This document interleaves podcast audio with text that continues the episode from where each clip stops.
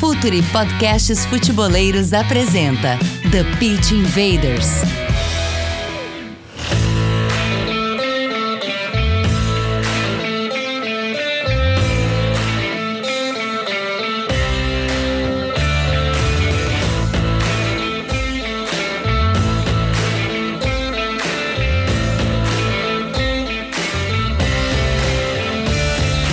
Olá, futeboleiros! Futuri Podcast apresenta The Pitch Invaders, episódio 220 e a minha habitual surpresa toda vez que eu falo o número porque é uma jornada, uma aventura incrível, 220 episódios, sempre falando de maneira profunda e séria sobre o jogo. Você já sabe, meu nome é Eduardo Dias, estamos no ar em mais uma invasão futeboleira. Aqui com a gente, Gabriel Correia, nosso head de conteúdo que está arrebentando lá no YouTube. Dali, Gabriel.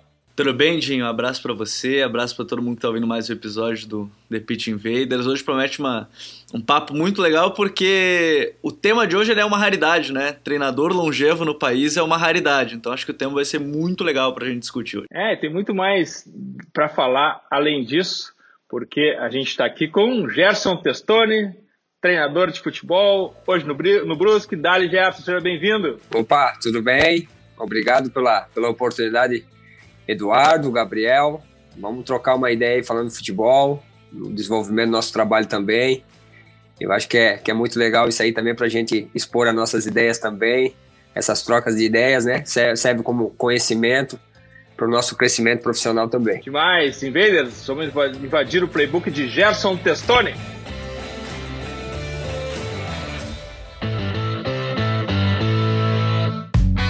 Está no ar o The Pitch Invaders, podcast semanal do projeto Futuri. Cultura, análise e informação, com a profundidade que o futeboleiro merece.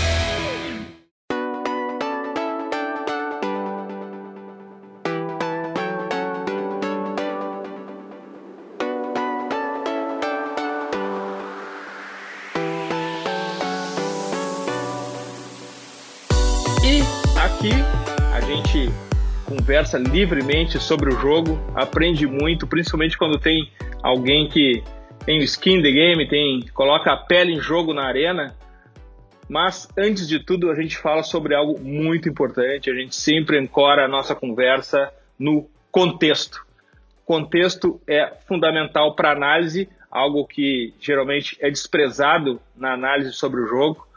Se avalia sempre sobre a ótica de um dos times apenas e considera-se todo jogo como se fosse igual. O que interessa é o vilão e o herói no fim do jogo, mas a gente está aqui para desvirtuar essa ideia estabelecida e quer falar sobre contexto. E a primeira pergunta, Gerson, sempre envolve isso. Todos os treinadores, afinal de contas, até todas as pessoas que gostam de futebol, que têm uma relação mais forte com o futebol, tem uma ideia de jogo, tem um conceito sobre futebol estabelecido na sua cabeça, só que contexto pode mudar tudo isso, porque afinal de contas, o orçamento de um clube pode ser diferente, a situação na tabela, a divisão em que se joga, onde começam as ideias do treinador Gerson Testoni e aonde que começa o contexto na aplicação disso na prática, Gerson. Como é que tu enfrenta isso, as tuas ideias versus o material humano, a cultura da cidade, uh, o orçamento, a divisão que tu está jogando? Como é que esse, esse, esse duelo de, de, de ideias, já? É uma pergunta interessante, né? Uh, como aqui, por exemplo, foi meu primeiro meu primeiro trabalho desenvolvido no, no profissional, né? Só trabalhava na categorias de base e, e auxiliar. Uh, como você falou, acho que primeiramente a gente tem que conhecer a história do clube, né? Para a formação, primeiramente, do modelo que você vai aplicar para esses atletas. Uh, um fator muito importante é você conhecer a característica dos seus atletas também. Isso é importante você conhecer o seu material humano, principalmente. E a partir daí você vai formando as suas ideias, né? Eu acho que o treinador também é uma coisa muito importante, ele tem que ter flexibilidade. Uh, eu tenho muita convicção na minha ideia. E a ideia que eu apliquei a, aqui no Brusque é a minha, a minha principal. Mas algumas vezes já fiz as variações também. Eu acho que isso é importante porque eu vejo muito, muito profissional com uma ideia só e vai até o final, independente se vai dar certo ou errado. Eu acho que isso, isso é um erro, né? Eu acho que tu tem que ter essa flexibilidade. E dentro, por exemplo, desse um ano e 11 meses, um ano e 10 meses que eu estou à frente do clube, da equipe, a gente já mudou algumas, algumas vezes a forma. Primeiramente, cara, porque eu acho que o futebol, eles trabalham em cima dos momentos do jogo, entendeu? Então aí entra o contexto também de várias situações, além de tudo isso aí, tu, tu tem o contexto do dia do atleta, do dia do adversário, a questão de clima, a questão tem, tem vários, vários fatores aí que, que interferem no jogo, então tu tem que, primeiramente, assim, ó, uh, Gerson, como é que eu gosto, eu gosto de fazer o meu modelo a, a, propondo, pressionando alto, bloco alto. Agora, cara, independente disso, meu, minha, a minha equipe é uma coisa que eu coloco sempre, quase todos os dias, para meus atletas, que a gente tem que estar preparado para a adversidade que o jogo apresentar. Eu já fiz jogos assim de, de meia linha, né? Marcando muito alto, com 50, 60, 70% de posse de bola. E já joguei também de uma forma reativa. Uh, não que eu queria, mas a, às vezes acontece. E se tu for avaliar o, o, o, futebol, ele é uma, é uma coisa muito complexa que, que dentro dos 95, 95, 100 minutos hoje, né, que dá mais ou menos de, de jogo, é, ele, ele, ele, ele, ele intercala muitos momentos, né? Tem momentos que tu consegue ficar um pouco mais com a bola e propondo, tem momentos que tu tem que fazer um pouco mais reativa. Eu vejo nosso último jogo contra o Cruzeiro, por exemplo, ele intercalou muito, né? O início nós propondo, depois da metade do primeiro tempo eles cresceram, a gente teve que baixar um pouquinho. Iniciamos o segundo tempo, fizemos o gol, propondo. Aí eu perdi um atleta que tinha entrado, estava muito bem, tive que botar um zagueiro que, por falta de, de, de opção, o Cruzeiro cresceu com, com as trocas. Então, dentro do jogo, ele, ele, ele tem muitos momentos né, de altos e baixos dessa questão. Mas a minha ideia é, como eu falei, é, é conhecendo o clube. O Brusque é uma equipe que eu trabalho hoje que gosta da parte ofensiva. Uh, todo profissional que vem aqui no Brusque formar uma equipe especificamente reativa vai sofrer, o profissional, porque isso aqui já é uma cultura né, do clube. E quando eu, quando eu assumi a equipe, cara, eu, eu levo isso aí para a forma da minha vida, né? O que aconteceu na minha vida foi muito rápido. E o que eu quis colocar para meus atletas é uma coisa muito parecida com o que tu colocou ali, né? Independente do orçamento, independente de estrutura, eu ia formar uma equipe corajosa. Eu não queria formar uma equipe para jogar por uma bola. E quando eu assumi o time, fui no meio de uma, uma Copa Santa Catarina, eu peguei a equipe em último lugar e levamos ao título. Mas e, dentro desse contexto eu não consegui fazer minha pré-temporada, minha periodização total, porque eu peguei a competição em, em andamento e quanto a andamento é difícil tu colocar muita, muitas ideias, né, muitas coisas, mas já colocava também a parte ofensiva, assim. E aí quando eu tive a oportunidade de fazer a minha pré-temporada, foi onde eu coloquei isso para meus atletas. E aí a gente colocou a nossa periodização em cima do modelo, cara. Ah, graças a Deus, de lá para cá a gente está tá tendo muito sucesso, muito resultados positivos. Ah, o primeiro ano, né, eu, quando, eu, quando eu me preparei, eu, eu tinha uma, uma recopa catarinense pela frente, onde nós somos campeões em cima do Havaí, dentro da ressacada, onde o Havaí nunca tinha sido, nunca tinha perdido uma decisão. E eu fui para um, enfrentar um estadual que nos dois últimos anos o Brusque uh, batalhou para não cair no estadual de Santa Catarina.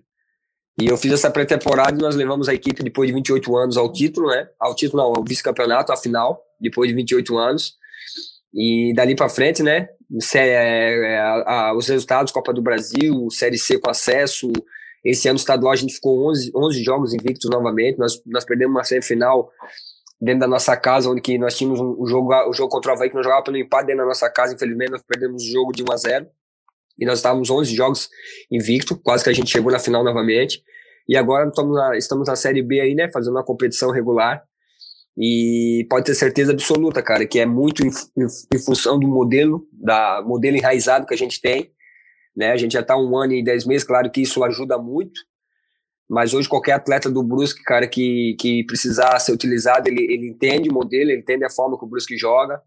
E eu acho que isso é muito importante para a sequência de trabalho. Agora, Gerson, é, é muito interessante quando você fala dessa questão de entender a cultura. Eu gostei muito quando você falou até que se algum treinador tentar fazer algo mais reativo nesse, que não vá propor tanto no Brusque, vai sentir porque já é algo meio enraizado no clube.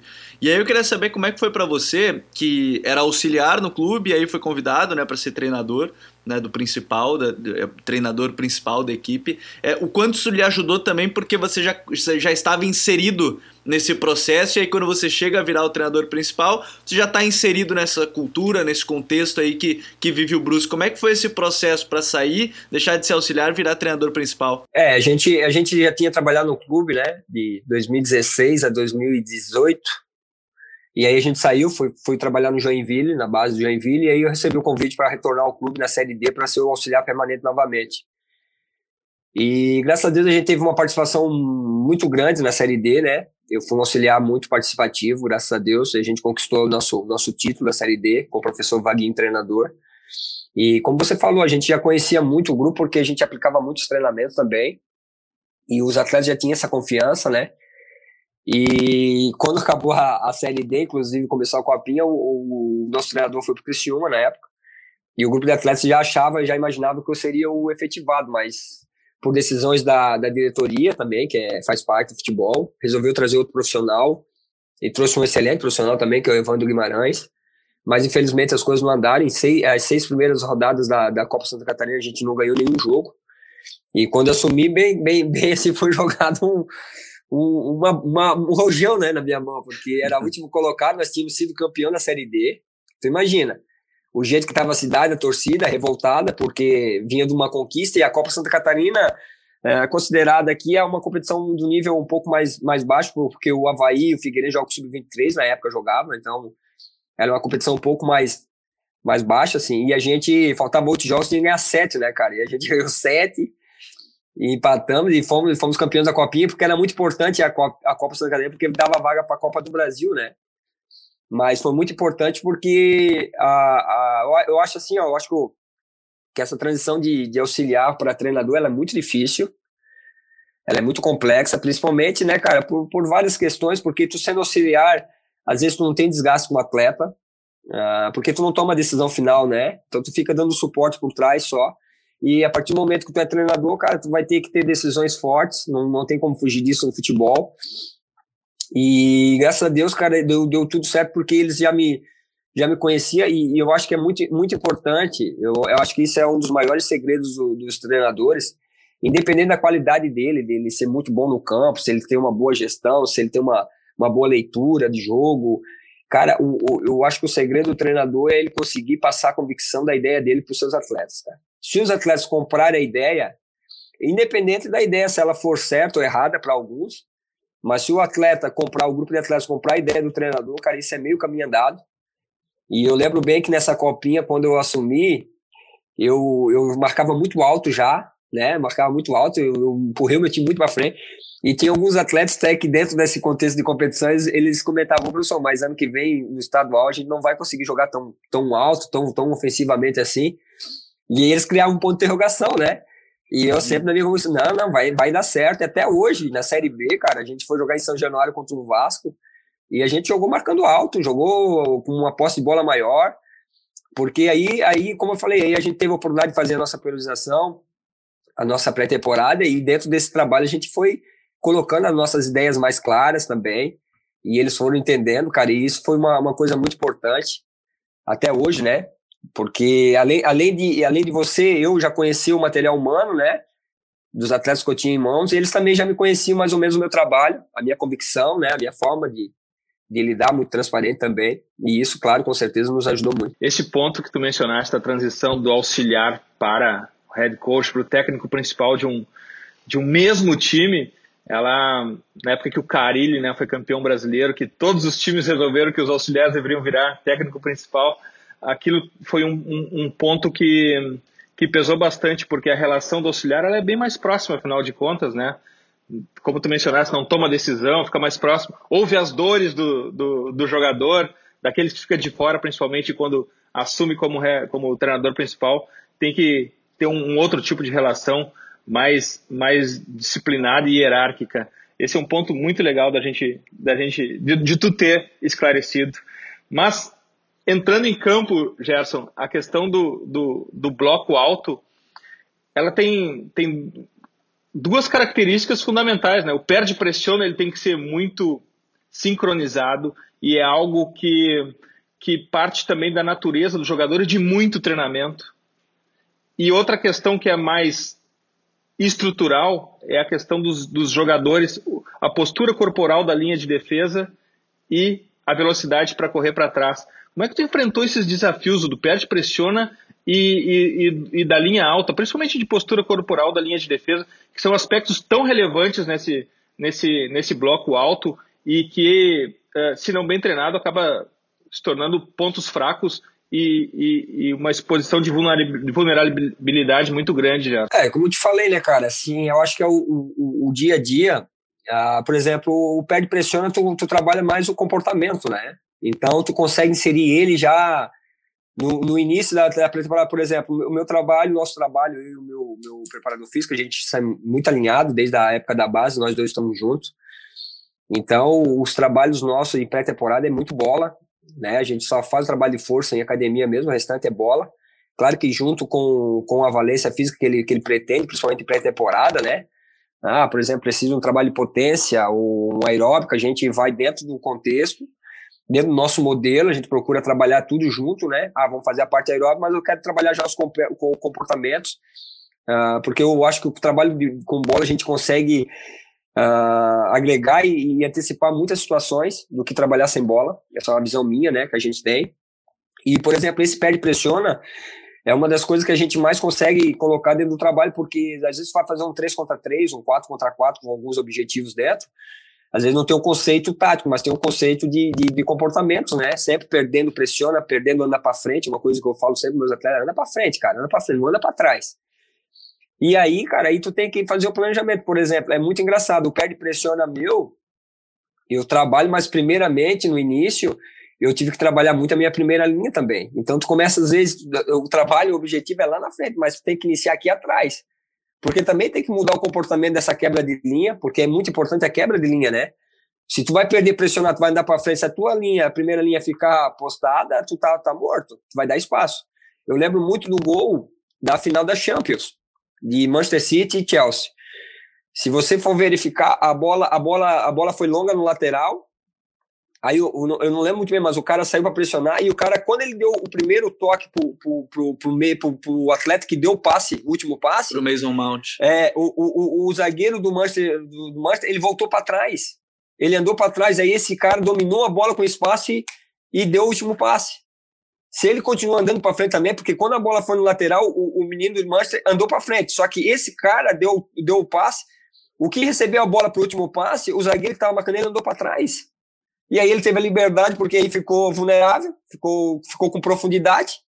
E esse cara achou o passe com muita facilidade, entendeu? Então, uma peça só deixou de andar para frente, tomar o gol. Porque aí o, o menino do, do Chelsea fez o facão, numa profundidade, não tinha como, como marcar, e aconteceu o gol. Então, quanto mais alto tu pressionar, cara, mais risco tu corre. Então, tu tem que estar tá muito bem organizado. E eu vejo muito assim, ó, se tu andar muito para frente, principalmente o, o pé de pressiona, ou quando vai subir para marcar, que às vezes a gente tem uma, uns gatilhos que a gente faz. Então, a nossa primeira linha fica muito, bem dizer, de mano. E aí, aí entra a questão do comportamento, de, de trabalho de quebra, quebra de linha, por exemplo, com inferioridade numérica, com a primeira linha, a gente sempre procura fazer, quebra a linha, os outros três faz a sobra, quebra a linha, os outros três faz a sobra. Nossa superioridade, às vezes, de seis contra quatro, com transições, mas o que? Induzindo ele sempre a quebrar a linha, certo? Porque na hora que nós for pressionar lá na frente, vai ter que ter quebra de linha, às vezes no lateral, às vezes por dentro, no zagueiro. E além de tudo isso, aí entra a parte também de coragem que eu falo, porque o zagueiro, para quebrar a linha, tem que ter coragem, cara, porque normalmente o atacante é mais rápido, então, tu tem que estar muito adaptado desde lá de trás para chegar aqui na frente. Então, eu acho que é uma, uma engrenagem. Por isso que até os, a maioria dos treinadores fala, né? Primeiro tem que organizar atrás para depois chegar na frente. Então, eu vejo muito isso. Tem que ter uma sincronia, né? Uma, uma, uma, uma coragem, uma atitude. Eu falo, tem que ser uma marcação agressiva. Porque o momento que tu perde pressiona, o momento que tu faz o gatilho para andar para frente, cara, se faltar um, a gente já sofre, né? Então tem que ser uma coisa bem trabalhada desde o, desde o início da, da pré-temporada. Esse poder de convencimento, Gerson, acho que ele é. Ele talvez, de fato, quando você falava que é talvez o principal ponto de um treinador é o poder que ele convence esses seus atletas e eu lembro muito que a gente começa a ler algumas coisas e sempre se fala dessa coragem você citou, né? A coragem de, de marcar lá em cima porque o zagueiro de fato vai ter que correr muito para trás se a bola vier nas costas dele ou algo nesse sentido. E como fazer isso? Como convencer o atleta? Porque é, é mostrando no treino, é mostrando em vídeos, ó, oh, isso aqui deu muito certo, se a gente repetir pode dar de novo, vai dar certo. Como é que faz para convencer os atletas que hoje cada vez mais eles são questionadores, né? Eu imagino, eles cada vez mais questionam, eles têm também cada vez mais acesso a essas informações. Então, como convencê-los cada vez mais de que a ideia de jogo funciona e nesse caso da linha bem alta é ter essa coragem para saber que vai estar exposto, vai, mas ela tende a dar muito certo de se bem trabalhada. É, e volta, volta a repetir assim, né, cara? Às vezes a gente, a gente faz um comentário que gente está fazendo aqui, ah, o Gerson, o Bruce marca alto. Às vezes não, às vezes a gente também tem um momento que a gente tem que saber sofrer. Por isso que eu te falo, a gente trabalha dentro dos momentos do jogo. E esse momento, por exemplo, de, de, de pressão alta é, é muito na reação pós-perda, entendeu? É muito na iniciação do, do adversário, entendeu? Agora, por exemplo, a marcação, a reação pós-perda, o, o Eduardo colocou bem. No final do, da pergunta dele, tem que saber andar para trás também, porque às vezes não dá tempo de fazer a reação pós-perda. Por exemplo, se um atleta meu, um atacante, um atacante está fazendo um para um ofensivo, ele perdeu a bola, ele não conseguiu passar no, no, no um para um ofensivo. Se o adversário já achar um passe um pouco longo, um pouco, né, um passe vertical, cara, dificilmente vai conseguir, às vezes, fazer a pressão pós-perda. Tem que fazer o quê? Aí tem que fazer a transição defensiva, que também é muito importante. Isso aí a gente. Por isso que eu te falo, cara, o futebol é uma coisa tão complexa. Se tu não tiver encaixado em todas as situações, não adianta eu ter uma equipe muito forte na reação pós-perda, mas uma equipe fraca de transição defensiva. Eu vou sofrer, vou tomar gol. Tu entendeu? Então, cara, ao mesmo tempo que tu faz a parte ofensiva, tem que fazer a transição defensiva também. E o, e o, e o que eu falo, cara, é o dia a dia. É tu mostrar para os atletas, isso é uma coisa importante. a gente fa, eu, eu falo sempre, a gente trabalha a reação pós-perda e a gente mostra os locais dentro do treinamento, dentro do trabalho, onde é que a gente faz a reação pós-perda. Por exemplo, a gente fez, como eu te falei, essas situações a gente coloca no treinado. Fez aqui um individual um para um, último terço do campo, perdeu, não deu para pressionar, o adversário roubou e já, já, já desgarrou. Baixa a linha faz a transição defensiva. Então, tu coloca tudo dentro do contexto para o entendimento deles. Eu acho que isso é um, é um, é um entendimento, cara. É, é, é eu falo muito, eu acho que o, o trabalho do dia a dia, né, o planejamento de, de pré-temporada, ele é muito importante por isso. Então, tu tem que estar preparado para toda a adversidade, né? Ah, por exemplo, hoje eu jogo com um atacante de referência que ele tem um pouquinho de dificuldade para pressionar, que é o Edu, né? O Edu é um jogador uhum. tecnicamente né? Não, com a bola nem vou comentar, né? Ele não, é o artilheiro da Série B, mas só que sem a bola ele sofre um pouquinho pela, pela estrutura física dele, né?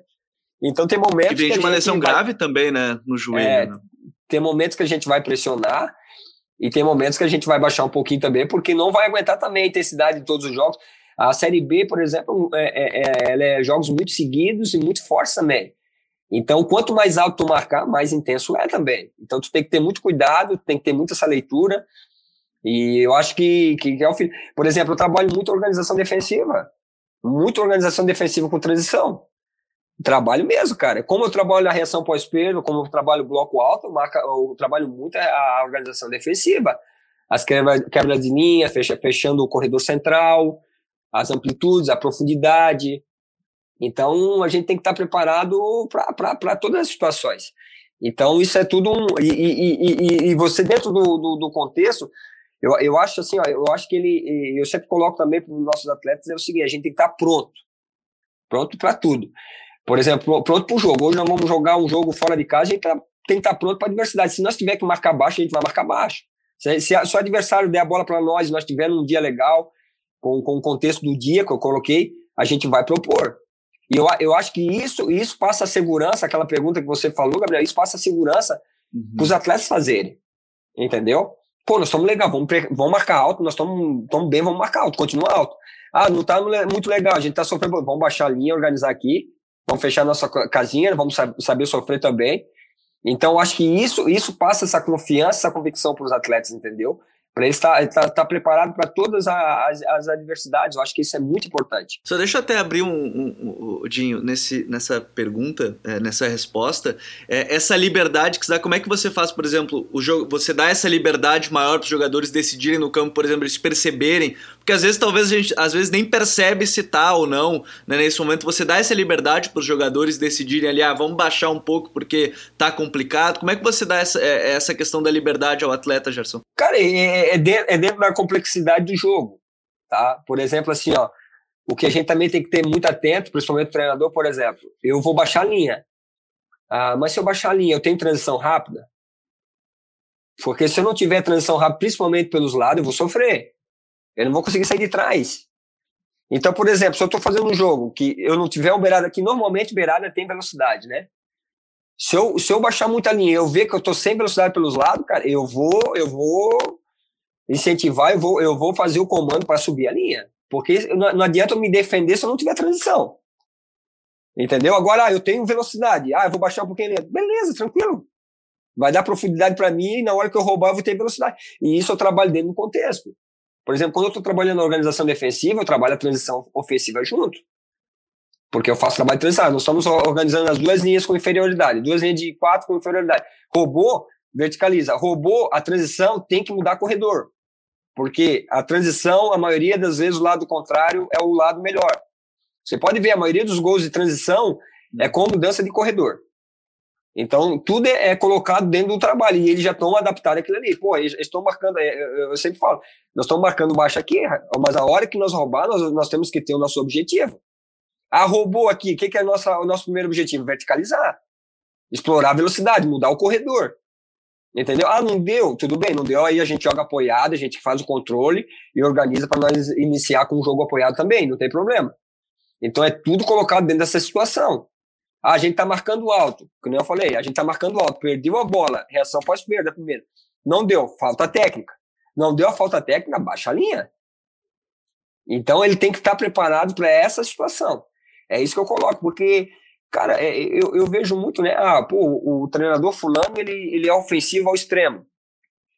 Mas, cara, eu, eu ainda mais no futebol brasileiro, eu, eu cara, não, eu não vejo assim, ah, o adversário não vai entrar no teu campo.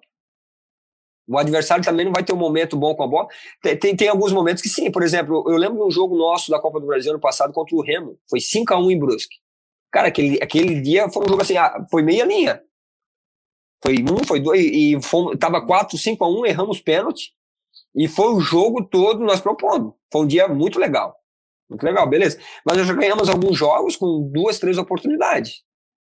Entendeu? Então, é, é a diversidade. É, é tu ter o teu, teu material humano e o teu, o teu produto. Por exemplo, ah, eu sou um cara que eu jogo uma forma reativa. Ah, beleza. Mas a minha forma reativa, eu tenho velocidade? Se eu não tenho velocidade, eu vou sofrer, não tem como. Como é que eu vou formar uma equipe reativa se eu não tiver velocidade para transição? Eu vou chegar só com o jogo apoiado? Dificilmente a gente vai conseguir só chegar com o jogo apoiado de uma forma reativa. Certo? Tu vai ficar no teu campo, defendendo, sofrendo, até chegar o, o porque se tu se tu tá jogando na forma reativa, tu vai ter profundidade do adversário, né? Vai ter campo. Então, se tu tiver velocidade, tu vai ter essas. Aí, aí, aí às vezes se torna até uma estratégia, né? Se torna até estratégia. Por exemplo, eu já tive variações, às vezes aqui, ó, no, no Brusque, eu sou muito cobrado, porque quando tá muito tempo no, no clube, né? Que nem eu tô um ano, dez meses, um ano, onze meses, aí às vezes a, a, a imprensa, com todo respeito, tá, cara? Às vezes o pessoal da imprensa pouca, pouca, pouca qualidade, cara. Muita gente trabalhando com futebol sem capacidade. E, infelizmente acontece, tem muitas pessoas boas também, muitas pessoas boas. Porque eu, eu falo assim, ó, a pessoal, principalmente da imprensa, cara, o que eu levo assim de, de exemplo, se vocês observar comigo, assim, não sei se vocês vão concordar comigo. Uh, o ex-jogador, o ex-jogador de futebol, que ele vive no contexto do futebol, quando ele se torna comentarista, ele se prepara para ser comentarista. Olha o Pedrinho, vamos dar um exemplo Pedrinho. O Pedrinho, cara, para mim é um maior exemplo positivo de ex-jogador como comentarista.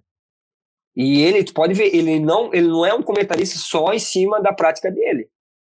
Ele estudou o futebol ainda mais para se tornar um comentarista. Aí tu vê, cara, cada, cada, cada profissional no, eu falo mais assim para nossa região que às vezes tu vê o pessoal de rádio o pessoal, cara, um despreparo e, e, eles têm um poder muito forte, né, cara, que a, a, a palavra deles é muito forte. Eu vou dar um exemplo para vocês aqui, nós Cruzeiro agora, cara, nós, nós tomamos o gol aos 40, aos 44 no Cruzeiro, tava ganhando jogo de 1 a 0 meu time muito desfalcado. E além de tudo isso aí que eu tô falando para vocês, de orçamento, de estrutura, cara, a gente trabalha no limite mesmo. E aí, muita gente no, no, no, mandando direct para mim, porque, né, Pô, tu jogou o teu time para trás, não sei o que, jogou o teu time para trás. Sabe de onde que eles tiraram isso? Eles tiraram dos caras da, da, da, imprensa, cara. Porque ele, ele, não, ele não tá ali no lado do campo, ele não vê qual, qual, a, a, qual a colocação que eu tô dando para meus atletas. Ele não vê que ele não tinha nenhuma opção, eh, as opções que eu tinha para o momento de troca. E, e tu vê, tava 0 a 0 eu fiz uma troca no intervalo, eu botei um meia de segundo volante. Eu botei o time pra frente, jogando com o Cruzeiro, tá? Alex Juan. O Alex Juan chegou para mim como beirada, eu uso como lateral esquerdo, eu uso ele como beirada, hoje ele é mais beirada para mim do que lateral. E eu coloquei ele por dentro, deixei um volante só centralizado e coloquei ele para fazer essa flutuação como meia para chegar essa bola mais na frente. Porque o nosso time tava com dificuldade de jogar por dentro no primeiro tempo contra o Cruzeiro. Esse atleta chutou, finalizou em 20 minutos. Ele finalizou duas bolas e sofreu o pênalti. E nós, nós tava ganhando o jogo de 1 a 0 Aí ele levou uma pancada na cabeça, eu tive que tirar o cara. Tive que tirar o atleta e botei um zagueiro porque eu não tinha outra opção. E eu botei um zagueiro de volante, porque eu também tava ganhando o jogo de 1 a 0 eu também não. Aí ganhando o jogo de 1 a 0 também não vou. Aí também tem que ter a minha, a minha leitura. E, cara, e aí o Cruzeiro botou dois meias, e aí entra jogadores como o Giovani, que foi campeão estadual aqui com o Havaí, fez o gol do título, entra Marcinho, que foi o destaque do Sampaio Correia no passado na Série B, entra Felipe Augusto, que era do América Mineiro, aí as trocas, né, e aí eles conseguiram crescer no jogo, que é uma coisa normal. E aí, cara, todo mundo, pô, teu time, tu botou teu time para trás. E, e, muito pelos comentários de, de, de, dessas pessoas de imprensa, cara. Então, o futebol, às vezes, ele, ele é avaliado assim com uma, uma dificuldade muito, muito grande.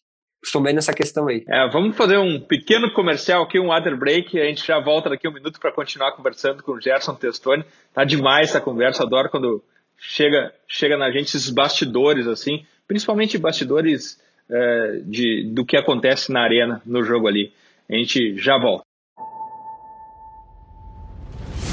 Fala, futeboleiros, tudo bem? Eu espero que vocês estejam gostando do episódio de hoje. Mas antes de seguirmos com esse bate-papo, eu quero fazer um convite para vocês. Se você quiser receber conteúdo exclusivo no site, ter acesso às matérias fechadas, vai lá na aba Club e faça parte do Futuri Club por apenas R$ 12 mensais ou até mesmo em planos semestrais com desconto ou até mesmo anuais. Você ainda vai ter direito a desconto nos cursos do Futuro. Então, fique ligado. Além disso, eu quero lembrar para vocês que esse episódio também tem o apoio do Futuri Pro, o departamento de análise e mercado do Futuri. Seu time gasta menos dinheiro e ganha mais jogos. Para mais informações, mande um e-mail para comercial.futre.com.br.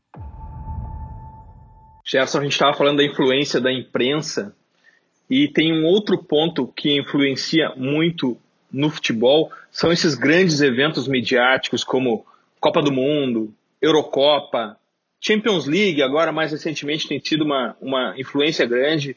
É, são praticamente um showroom, um show aberto de, de tendências do futebol.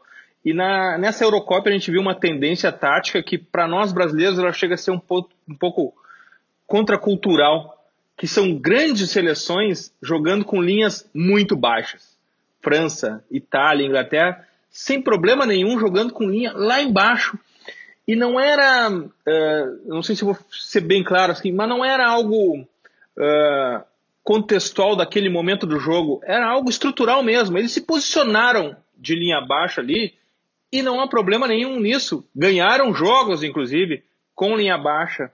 Uh, qual é a tua, tua, tua, tua, tua ideia sobre essa tendência para nós brasileiros contracultural de defender em linha baixa uh, sem que isso seja uma fraqueza do time, mas uma postura tática estratégica mesmo? Não, como eu falei, cara, eu também eu não, não sou contra, né? Eu acho que para fazer o que essa, essas seleções fizeram, é, é, como eu te falei, é, é, às vezes é uma estratégia e, e, e, e, e, o, e o é o material humano para também sair dessas situações, né? Se marcou marcou baixa, às vezes é uma, uma tentar atrair um pouco mais o adversário para ganhar profundidade entendeu? Essa, é, é, são seleções que têm muita força pelo, pelos corredores, por exemplo, essa transição, né? É como, como, como, como eu te falei antes, eu acho que se, o, se, o, se, o, se a equipe, se o teu material humano uh, tem esse encaixe essas situações, cara, dá para fazer. Eu, eu já falei, eu não tenho vergonha nenhuma de, de, de um dia montar uma equipe reativa. Eu acho que isso tudo faz parte do, do resultado, acho que é importante, do objetivo. Eu acho que isso é muito importante também. Cada treinador tem uma forma de trabalhar, cara, e, e eu vejo que todo, não tem nada errado, não tem nada tudo, tudo exato também. Eu acho que todo profissional, treinador, ele tem que ter a humildade está sempre aprendendo, sempre buscando conhecimentos, né? Então, ah, porque eu gosto de uma forma um pouco mais pressionando, bloco alto, eu sou contrário totalmente à, à forma reativa. Cara, muito pelo contrário. Agora, é, o, o, o importante é, é, o objetivo final, né? É como eu te falei, às vezes tu tem um objetivo de, de conquista, de acesso. Se, se para o Brusque chegar no acesso, por exemplo, tiver que jogar de uma forma mais reativa e eu tivesse material humano, essas peças para fazer essa forma reativa, com certeza eu iria fazer também. Agora, ah, se eu tenho uma forma que eu tenho uma ideia de jogar mais alto, bloco, vou jogar também. Então isso é muito, muito, muito relativo. E, cara, eu respeito muito. Eu acho que o importante disso tudo, disso tudo é o objetivo final, né, Eduardo? Então, cara, é cada um assume a sua responsabilidade, cada um tem uma forma de trabalhar, o treinador. E como eu te falei, eu respeito todas as formas. Às vezes a gente a gente joga contra uma equipe até coloco nas coletivas, né? Tu joga contra uma equipe, tu, tu tem 60%, 70% de posse de bola e tu perde o jogo. Aí tu vai, tu vai ah, discriminar a estratégia do adversário. Não, ele teve a estratégia de fechar, né? De, de dar a bola para nós e esperar uma oportunidade, uma bola ou outra para fazer o gol. E, as, e o objetivo dele, se ganhou o jogo, o objetivo dele foi alcançado, tem que se respeitar, cara. Então não tem. Eu acho que isso aí vai muito do, do, do profissional, vai muito, né, da, como eu te falei, da cultura, é, tem algumas equipes, por exemplo, o Corinthians sempre teve essa cultura de uma forma mais reativa, né? Até tá tentando mudar um pouco essa, esse modelo, quando trouxe o Thiago, né? Ele queria mudar um pouco mais, fazer uma, uma forma mais alta, um bloco mais alto. Mas antes tinha uma forma, principalmente com o Tite e com, com o Carilho, uma forma mais reativa e sempre conquistou resultado também. E o, o treinador, o treinador e o, e o, grupo de atletas, o clube, ele é reconhecido pelas vitórias e conquista, cara. Então, cabe ao treinador usar a sua inteligência, a sua, a sua sabedoria para chegar nesses objetivos, né? No fim, todo mundo. E, e, eu acho que isso é legal também, né, Gerson? Porque a gente está falando de todo mundo quer ganhar. No final das contas, no final da história, todos os treinadores querem ganhar, todos os times querem, querem ganhar, independente desse modelo. Cada um acredita na sua forma, mas todos querem chegar ao objetivo final, que é o mesmo que, que é a vitória. Mas ainda nesse ponto, eu, eu quero voltar ainda um pouco nessa questão da, da longevidade, o quanto isso influencia, porque talvez para colocar, como você já tem feito, você falou, né, de colocar quando o time precisar propor, vai propor, quando o time precisar reagir, ele, ele vai reagir, é a dificuldade que a gente tem visto desse, de se manter esses projetos. E eu lembro muito que a gente conversou há alguns meses com o Alex, e o Alex, para mim, tem uma frase que eu acho que eu vou levar para sempre quando for falar de algum trabalho, que nenhum treinador do Brasil sabe enfrentar crise, porque na primeira crise o clube vai lá e demite. Então o treinador às vezes não consegue enfrentar a primeira crise que ele tem num clube. Como é que você vê essa, talvez, não sei se a palavra hoje é exceção,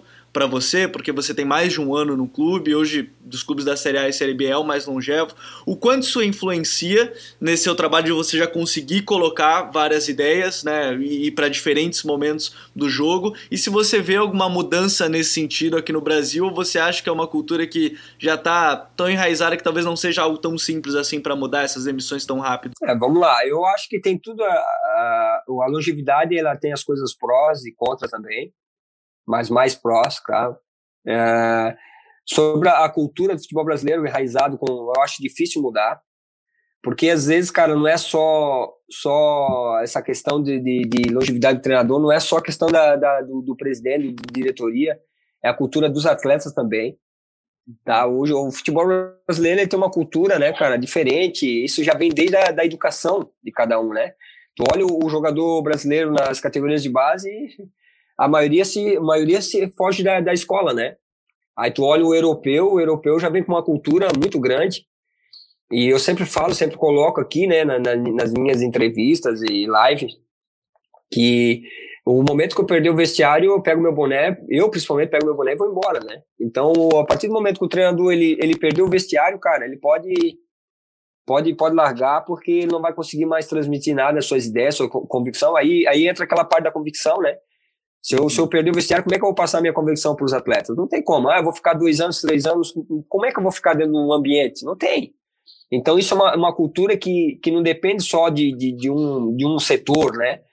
Eu acho que são vários setores, cara. Então, por isso que é complicado. Eu, por exemplo, aqui no Brusque, eu, graças a Deus, é o meu, é o meu primeiro trabalho como, como profissional, mas assim, ó, eu, hoje eu estou muito realizado. Se amanhã, por exemplo, eu sair do clube, cara, para mim, eu, eu tive uma experiência ah, enorme, além dos resultados que, que me credenciaram ao mercado, né, graças a Deus, ah, mas por todas a, a, as situações que eu vivenciei aqui, né, aí entrou a parte da crise ali que, que você citou do Alex, eu fiquei 10 jogos sem ganhar aqui no Brusque já, e claro que esses 10 jogos, entre esses 10 jogos, é, foi na Série C ano passado, a gente teve muitos problemas de Covid, né, a gente teve problema de uhum. perda de atletas também, e a gente começou o segundo turno da Série C, nós, nós estávamos 12 pontos na frente do segundo, na primeira fase. E aí começou essa, esses problemas, eu acho que a equipe também perdeu um pouquinho o foco.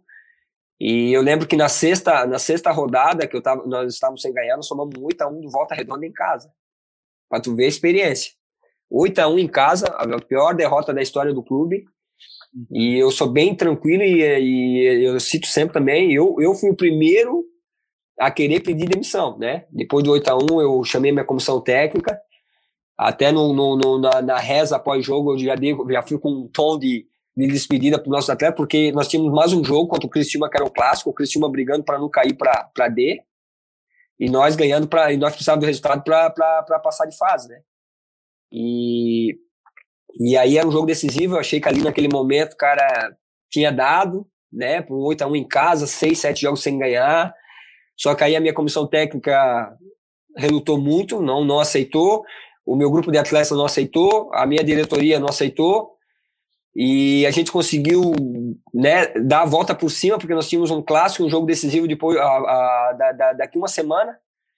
E eu que imaginei, pô, nós precisamos mudar, depois do 8 a 1 a confiança dos meus atletas para jogar um clássico, jogar um jogo para valer vaga. E, cara, isso foi muito legal. Primeiramente, a, a, a estratégia que eu tomei para a gente buscar a confiança desses atletas, né? Para conseguir em Criciúma empatar o jogo com nós empatamos e passar de fase. Isso aí me deu um laço muito grande, uma experiência muito grande. E, e o, mais, o mais importante de tudo isso, né? A gente chegou no objetivo que foi o acesso, né?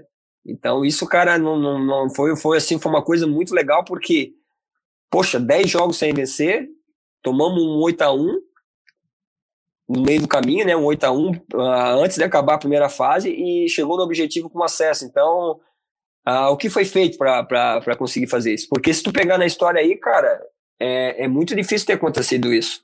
O clube ficar 10 jogos sem vencer, no meio, no sexto, sétimo, tomar um 8 a 1 em casa, e depois de tudo isso, conseguir um acesso de Série C para série para Série B, que é muito difícil. A nossa chave na, na, no quadrangular foi Ituano, um time muito encaixado, o Vinícius Bergantini, né, que infelizmente saiu.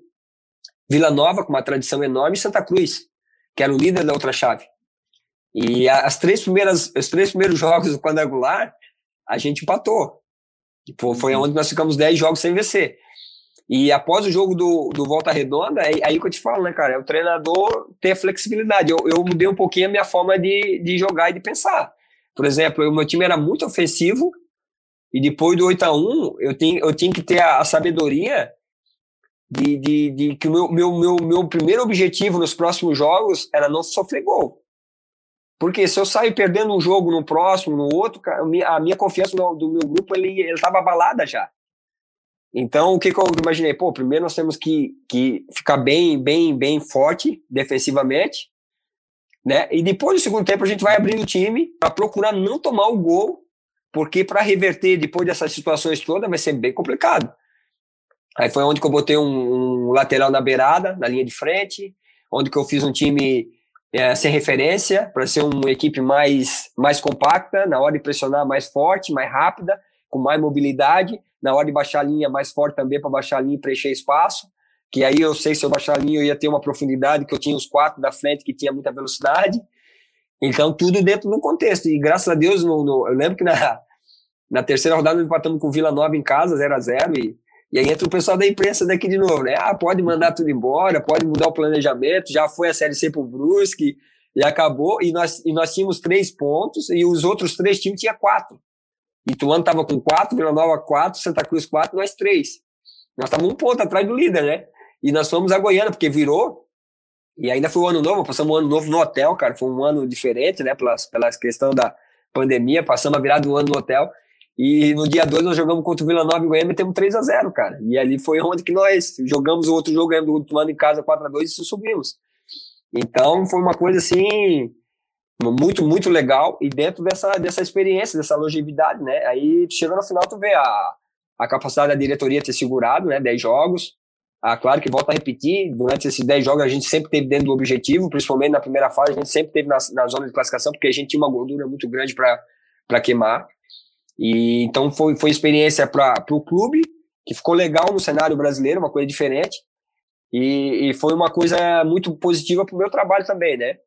Porque quem está fora, ele deve ter observado, pô, um, um, treinador, né? Vamos, vamos citar o treinador. Claro que o mérito total é dos atletas, né? Mas vamos citar o treinador. Sim. Pô, ele, ele conseguiu reverter uma situação muito ruim, né? De todos os aspectos, né? Muita gente falava que o vestiário estava rachado, estava quebrado, e muito pelo contrário né? O vestiário sempre foi muito fechado, muito forte. E, e assim, ó, o, o, aí, você, aí você pega, por exemplo, quem, quem olha o nosso trabalho, né? Porra, uma equipe que fica 10 jogos sem ganhar e os atletas têm convicção do treinador, é uma coisa, uma coisa diferente, uma coisa especial.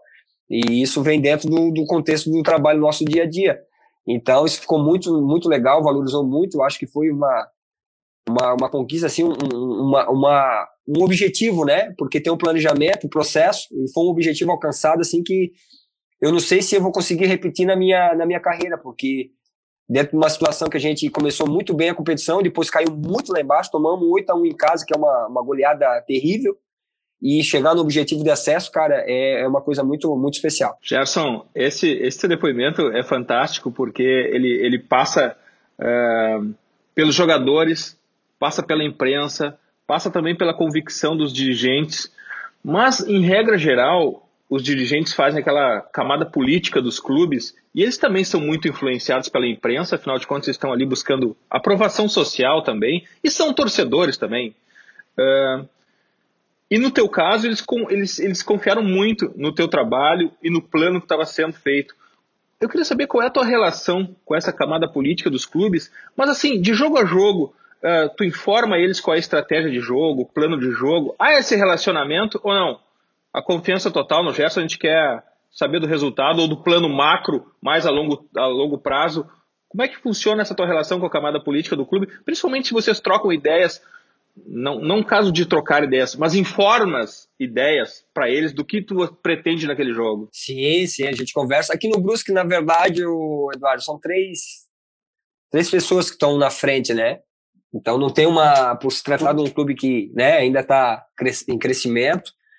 É, o presidente Danilo Resini, André Resini, que é o diretor de futebol, que é o filho do presidente, e o Carlos Betti, que também é outro diretor de futebol, que, que também trabalha no clube. Mas assim, são, são três pessoas que, que não acompanham dia a dia do trabalho, dos treinamentos, né? Mesmo porque eles têm funções diferentes na vida deles. É, é uma função, eles são presidentes, os dois diretores de futebol, mas eles têm outra função no, dia a dia, né? Então não, não tem como acompanhar o, o dia a dia de treinamentos, as sessões de treinamentos.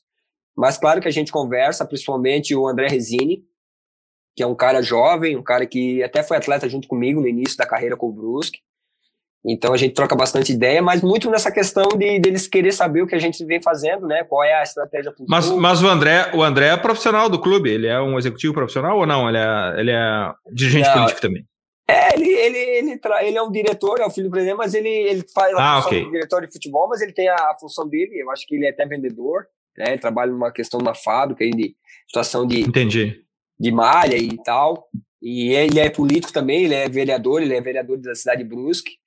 Então, são os três profissionais, eles têm, eles têm a função dele do dia a dia deles, né? Então, Entendi. eles são, bem dizer, os colaboradores do clube. Eles são os caras que comandam. É, o, Brusque, na verdade, ele, ele, ele vem em crescimento ainda, ele vem pulando etapas, né, na verdade. O resultado no campo, assim, foi, foi surpreendente. Então, a gente conversa mais até por telefone, às vezes a gente consegue almoçar junto. Mas, assim, essa troca, assim, ah, o que vai fazer, o que, que a gente tem como ideia, o o que a gente vai iniciar, eles procuram saber dessa forma assim, sabe? Para entender também o que, que é, o que, que a gente vem fazendo também, né? Entendi. A gente está encerrando aqui, mas eu quero voltar rapidinho para o campo, Gerson, para um aspecto uh, que me parece que é muito importante e, ao meu ver, tem sido subutilizado, que são as cinco substituições. Eu, eu, quando começou a regra das cinco substituições, eu imaginava que aquilo seria uma variação tática e de possibilidades para treinadores mudarem o jogo. Não tem acontecido isso. Como tu encara as cinco substituições e, e, e se de alguma forma o treinador ali naquele momento sob pressão também numa, não precisa de uma ajuda externa ou seja através de um, de, de um algoritmo, de um, de um computador ou de um auxiliar mais presente para ajudá-lo naquelas cinco substituições ali. O que, que tu acha, principalmente da regra e como tu usa as cinco substituições, Gerson? É, cara, eu acho que é, é importante, uh, principalmente pela intensidade que os jogos vêm tendo, né? Uh, agora, claro que tu precisa também do material humano, né? Não adianta ter cinco substituições, às vezes essas cinco ela pode ser até prejudicial, porque às vezes tu vai colocar para melhorar, vai prejudicar o time, vai, vai cair o rendimento. E não é porque tu tem cinco substituições, tu tem que fazer também. Né? Entra, entra o contexto do jogo, entra o contexto que tu tem também de material humano, como eu falei.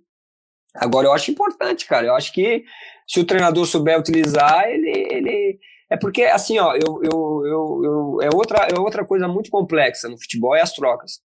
Às vezes tu troca, cara, tu faz a melhor, a melhor ideia que tem, mas se o atleta não, não entrar bem, ah, o treinador mexeu errado. Às vezes tu faz uma coisa que de repente não tem nem tanta convicção, e o treinador, o atleta entra bem, faz o gol e tal, pô, o treinador mexeu muito bem, excelente. Então, é, é, é, mas é, mas é verdade, se você for avaliar, o futebol, ele, ele também essa, essas complexidades, porque vai muito de quem entra também. Agora, se ele souber é, conhecer o material, ele tiver essas oportunidades, por exemplo, eu, eu, eu fiz o jogo do Botafogo, nós de Botafogo em casa. Nós vimos em três derrotas, Tá, estávamos perdendo de 1 a 0 e eu fiz uma troca, igual eu fiz com o Alex Mann contra o Cruzeiro, eu fiz com o outro atacante que é o Fio, né? O Fio é um atacante beirada meio centralizado, meio, meio meia, meio 10-9 ele, e eu tirei o volante e botei ele no jogo, cara. E, e conseguimos virar o jogo, ele conseguiu fazer a, a, o que eu tinha como ideia, como eu fiz com o Alex, fazer essa, essa iniciação pisando na área, e eu, eu lembro bem que estava 1 a 0 ele entrou na área, cabeceou na trave, no rebote, fizemos o gol, então a gente conseguiu fazer uma variação. Aí entra na, na pergunta do Gabriel, até que eu, eu fugi um pouco da situação, né, da questão tática de plataforma. Plataforma, na minha visão, é, é, é só números. E até falei que eu estava sendo cobrado pela questão de não ter variação por tanto tempo já no clube. Porque às vezes a gente está um ano e pouco no clube, a gente tem uma, uma plataforma. E aí eles acham que nessa, dentro dessa plataforma não tem variações. E às vezes tu tem variações com características, principalmente de atletas. Às vezes tu vai jogar com dois beiradas de situação, às vezes tu vai jogar sem um nove de referência. E todas essas situações eu já trabalhei e já coloquei dentro do nosso, nosso trabalho. Então, a troca, cara, se tu tiver essa, essas opções e, e tiver daqui a pouco tu, por exemplo, os beiradas, beiradas dificilmente tu consegue ter intensidade o jogo todo, né, Eduardo? Então, tu tem que necessitar de, de oxigenar. Uh, por exemplo, o, o, jogo é muito intenso hoje. Então, cinco trocas, cara, é quase 50%. Então, isso, se o treinador souber utilizar, é, aí, aí, aí que eu te falo, é, depende dentro do, do, do, contexto do jogo qual é o objetivo, né? Daqui a pouco eu, quero, eu tenho o objetivo da troca de oxigenar o time. Ah, daqui a pouco eu tenho um objetivo meu de, de, de, de fazer uma equipe mais reativa e, e, mais segura defensiva. Ah, daqui a pouco eu tenho o objetivo de, de fazer uma equipe, uma variação mais ofensiva, eu tenho que arriscar. Eu tenho que, que abrir o time, como eu fiz contra o Vasco, dentro de São Januário eu coloquei dois meios, deixei só um, só, um, só um volante centralizado, quando o Botafogo nós viramos jogo, contra o Cruzeiro agora. Então, depende do contexto do jogo. É, é, aí entra outra coisa que as pessoas têm que entender, né? Tem que entender o que, que é o objetivo do treinador naquele momento. Porque muitos falam, ah, trocou seis por meia dúzia. Ah, eu troquei seis por meia dúzia, mas eu dei uma força física no time. Os dois beiradas meus já estavam desgastados. Se eu tenho dois beiradas com força que eu acho que são capacitados para fazer no banco. Por que, que eu não vou botar eles com, com 20 minutos do segundo tempo, com 30 minutos para jogar 15 minutos, se eles, têm, se eles vão entrar com, com gás novo? Para que, que eu vou deixar os que estão jogando desgastado? Se eu tenho essa opção também. Entendeu? Então, depende muito do, do, do que o contexto da partida uh, precisa, né? Como eu te falei, às vezes é oxigenar, dar um gás novo, aí às vezes vai trocar seis por meia dúzia, às vezes vai fechar um pouquinho o teu time, que tu tá sentindo que o adversário né, tá, tá criando oportunidades, daqui a pouco tu vai ter que abrir o time para tentar buscar um empate, ou buscar fazer a vitória dentro de casa, ou até fora também. Então é, é muito nessa situação, mas eu acho que, que ajuda, cara, ajuda. E como te falei, às vezes também pode atrapalhar, porque, ah, tenho cinco trocas, eu tenho que trocar cinco trocas. Mas às vezes eu já troquei, já cheguei a trocar duas vezes só. Troquei duas, duas vezes. Eu senti um jogo, por exemplo, que ah, vamos dar um exemplo, semifinal do estadual, eu poderia ter trocado meus dois volantes, mas naquele momento o jogo estava indo para a fase final do jogo. Aí que eu imaginei, pô, se eu botar meu, se eu trocar meus dois, meus dois volantes que são o corredor central e os meus dois que entrar, entrar um pouquinho frio, desligado, eu posso perder o jogo. E eu estava empatando estava indo para a final, dentro de casa. Então eu optei por não trocar e fiz duas trocas no jogo. E a gente conseguiu o objetivo, a gente empatou o jogo 0 a 0 e fomos, fomos para a final. Então é, é, é muito do, do momento, né? Aí também depende, como tu falou, do, do auxiliar também tá. É, não, e até, e até para acrescentar um pouco, o próprio Jardine, né, na final olímpica também, demorou. Para quem tava de fora, demorou bastante pra gente para fazer as substituições. Posso fazer um comentário? Esse aí que tu pegou aí, ó. Fala, por favor, Gerson. Eu já fui questionar também, ô Gerson, por que que tu demorou tanto pra trocar? Nós estávamos jogando a semifinal com o Joinville e perdendo o jogo 2 a 1 um. E aí eu fiz três trocas, eu acho que era 35 do segundo tempo. E nós empatamos o jogo aos 45, 47, nós empatamos o jogo. E, fora de casa, né? Nós jogava por dois empates, era o primeiro jogo fora de casa. E nós empatamos o jogo. Aí eu fui questionar, tá, mas será que eu demorei ou será que eu, eu, eu troquei no momento certo? Porque às vezes também tu tem que ver o, o, o, o adversário tá um pouco mais desgastado, e aí tu vai entrar com um gás novo, o adversário vai estar tá já meio se arrastando. Então é, é, é, muito, muito complexo, né, cara? Às vezes é, as pessoas falam, ah, demorasse muito. Mas será que não foi o momento exato também? Principalmente quando chega no objetivo. Ou o Jardim chegou no objetivo. Isso. Né? Aquele dia eu cheguei no objetivo também. É, é a complexidade do futebol, meu amigo. Tem que fazer um episódio só sobre momentos de substituição aqui, porque agora chegou a hora das nossas dicas futeboleiras. The Pitch Invaders apresenta Dicas Futeboleiras.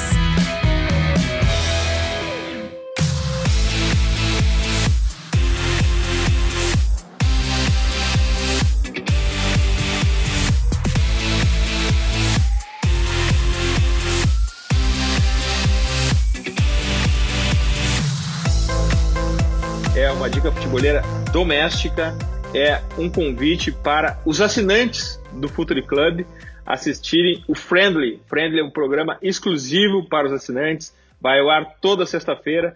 Eu e Vasco Samoco falando sobre temas às vezes nem tão relacionados, ou pelo menos não aparentemente tão relacionados assim com, com futebol, mas no fim acaba tudo se conectando. O Vasco, semana passada, me tirou da cartola Jaime Lerner para se conectar com o futebol. Foi absolutamente incrível. Eu sou um admirador das ideias dele e eu convido todos que ainda não são assinantes que assinem o Futuri Club para esse conteúdo exclusivo e para quem já é assinante que assistam os, o, o conteúdo do Friendly em vídeo no site, na zona de assinantes do futuri.com.br e aos assinantes Gold que recebem a newsletter Drive também podem participar ao vivo das gravações. Essa é a minha dica futebolera, Gabriel. Tua dica futebolera.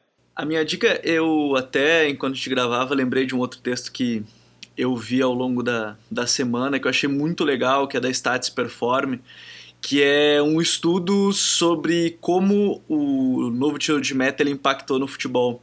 E, e nesse caso, é mostrando qual a diferença de sair jogando curto e sair jogando longo.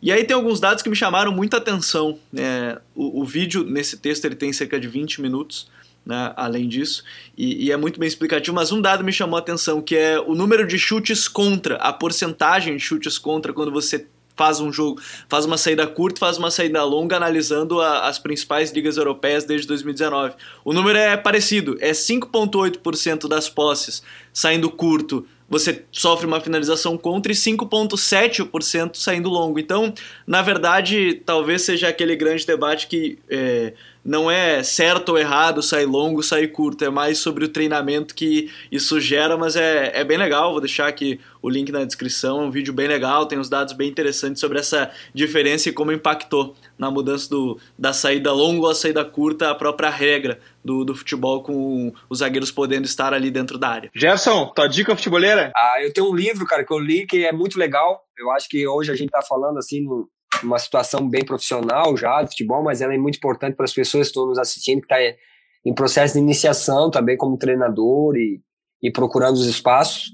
Uh, o futebol jogado com ideias. É um livro muito legal. Eu acho que, que explica bastante os momentos do jogo, os conceitos táticos, né, os setores do campo. Eu acho que é bem, bem legal e vale a pena ler. E é um livro que eu já li duas vezes já, inclusive, e achei muito legal.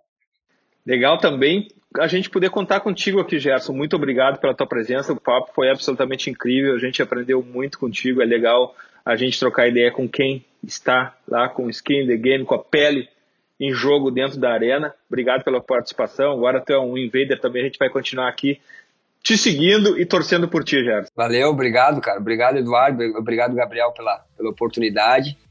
Desculpa se eu levei muitas vezes as respostas, né? Às vezes a gente se empolga um pouco falando de futebol, mas foi muito válida, muito legal e, e um grande abraço e obrigado novamente pela oportunidade. Invaders, graças por estarmos juntos em mais este TPI, futeboleiras, futeboleiros. Nós somos o Futuri e temos um convite para vocês. Pense o jogo. Abraço e até a próxima invasão The Pitch Invaders.